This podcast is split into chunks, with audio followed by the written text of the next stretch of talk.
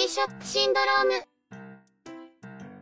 カシオ計算機が販売している腕時計、G-SHOCK。発売から30年。日本では、ブームは過ぎてしまったけど、海外ではこれから盛り上がりそうそんなタイミングで、G-SHOCK 熱を再発させた中の人が、勢いのままに、にわか知識と、物欲を垂れ流しているポッドキャスト番組です。この番組は、中の人に代わって、すべて合成音声でお届けいたします。G-SHOCK シンドローム、第15回です。お送りしますのは、ネタを考えるのが、中の人。そのネタを喋るのは、佐藤ささらです。こっちが A で、こっちが B です。どうぞ、よろしくお願いします。今回はちゃんと呼ばれてきました。鈴木つづみです。なんか、ゆくもばで日本一度に作ったんだって今ここは同じ日に編集をやっているので、ダブルヘッダーじゃなくて、トリプルヘッダーになりました。お疲れ。それは相当。今回は久しぶりに、ネタが溢れてるらしいね。バーゼルワールドのおかげさまだよね。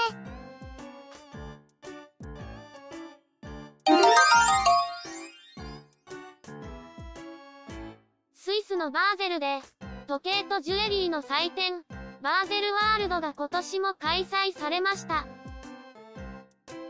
カシオ計算機は、今年もバーゼルワールドにブースを構えていますね。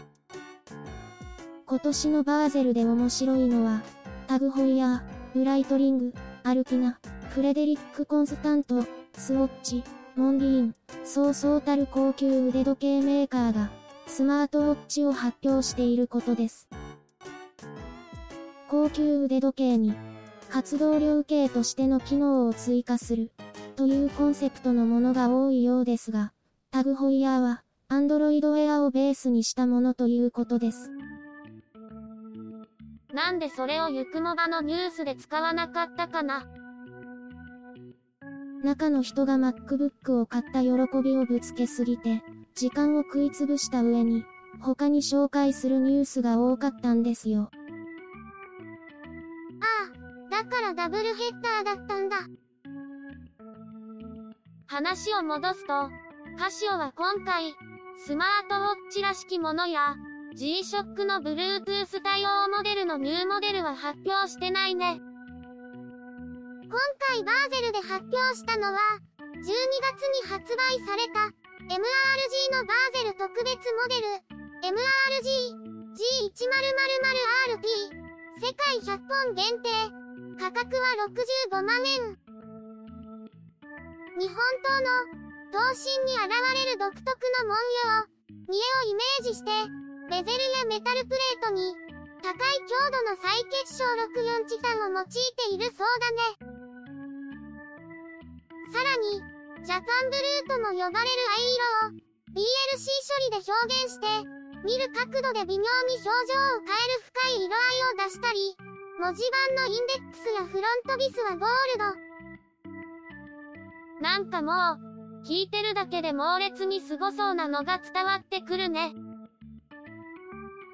さらに、GPW1000 のバーゼル特別モデル、GPW 1000TBS も発表しています。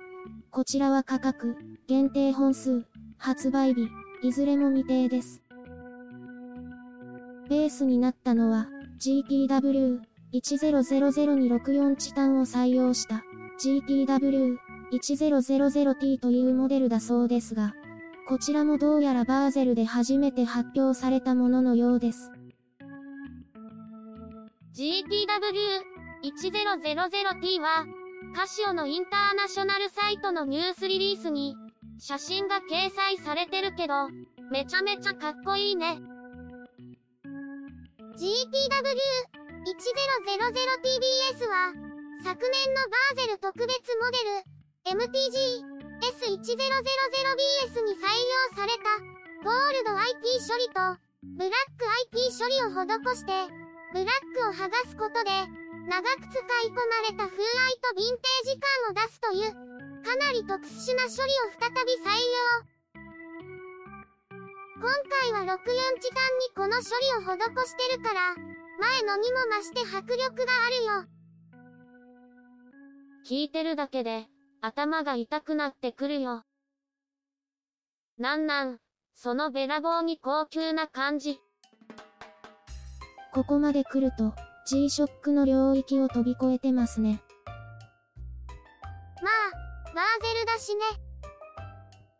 多分、こういうのを買える人って、ロレックスとか、オメガとかでも、余裕で買えるくらいの収入があるんだろうね。もう少し、庶民的なネタってないのかな？高級酔いしそう。では、3月6日に行われた、カシオの春夏モデルの新製品発表会の話題にしましょうか。前に昨年の秋冬モデルの発表会について取り上げたけど、今回は今年の春夏モデルだね。まずは、前回割と話題にしてた、ガルフマスターのニューカラー。GWN1000E は、ケースとバンドはライトグレーで、メタルブルーのベゼル。GWN1000F は、ケースとバンドはネイビーブルーで、ゴールドの鍛造ベゼル。配色が、海軍の制服みたいって思った人は、大正解です。セーラー服のホワイトとブルー、士官服のネイビーと、階級章の金色、ということですね。最近多い、ミリタリーテイストだね。そして、中の人も大好き、スカイコックピットには、久々の完全新作が登場。GW-A1100 のデザインを踏襲しながら、トリプル G レジストと電波ソーラー機能をオミットしてコストダウンした GA1100。方位計と温度計のツインセンサーを搭載しているということで GA、1000の後継モデルって見方もできるね。カラーリングは3種類で、いずれも来月発売。価格は2万7000円。電波ソーラーがつかないのはちょっと残念ではあるけど、比較的安い価格で、方位計と温度計がついてるのは、GA1000 同様、サバイバルウォッチとしても使えそうでいいね。そして、夏の定番、イルクジと、アースウォッチですね。イルクジは、GWX8902K、7JR、GWX8900 がベースで、ホワイトとメタルブルーの取り合わせがすごく爽やか。アースウォッチは、GW4901KJ、レンジマンがベースで、中南米熱帯雨林に生息する、ブラスフロッグをモチーフにデザイン。ベゼルにクリア素材を使ってるところが、これまでのレンジマンっぽくなくて面白いね。イルクジ、アースウォッチは、いずれも6月発売です。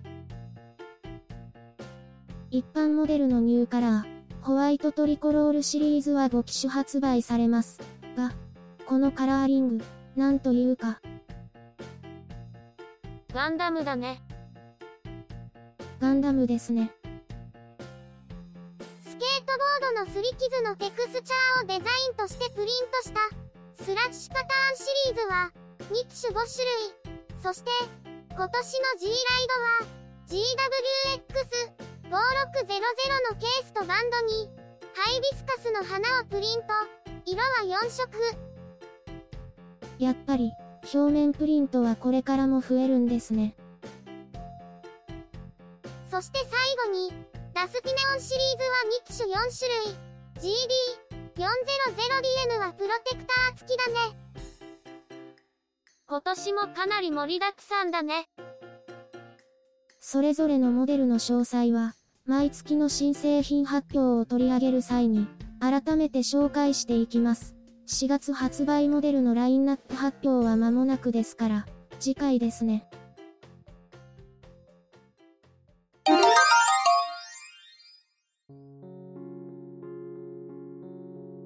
珍しく、ちゃんとネタがあったので、編集が随分スムーズでしたね。毎回こうだと、色々と楽なんだけどね。今月は、ォークマンと MacBook に資金を取られたからね。仕方ないよ。でも、中の人、今年のイルクジは手を出しそうですよね。ガルフマスターの、ブラックモデルが未だに気になってるみたいだし、スカイコックピットの新作も気になるみたいだけどね。全部買うには稼ぎが足りないけど、残業をしまくると、ストレスが溜まって別のところに出ていきそうで、難しいところだね。その意味では、中の人が何を選ぶかも、結構興味深いところです。G-SHOCK シンドロームでは、皆様からのご意見、ご感想、G-SHOCK にまつわるエピソードなど、コメントを待ってます。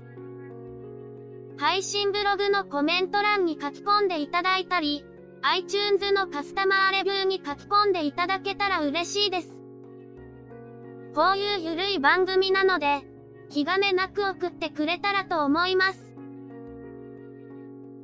それでは、今回はこの辺りで失礼します。また次回、よろしくお願いします。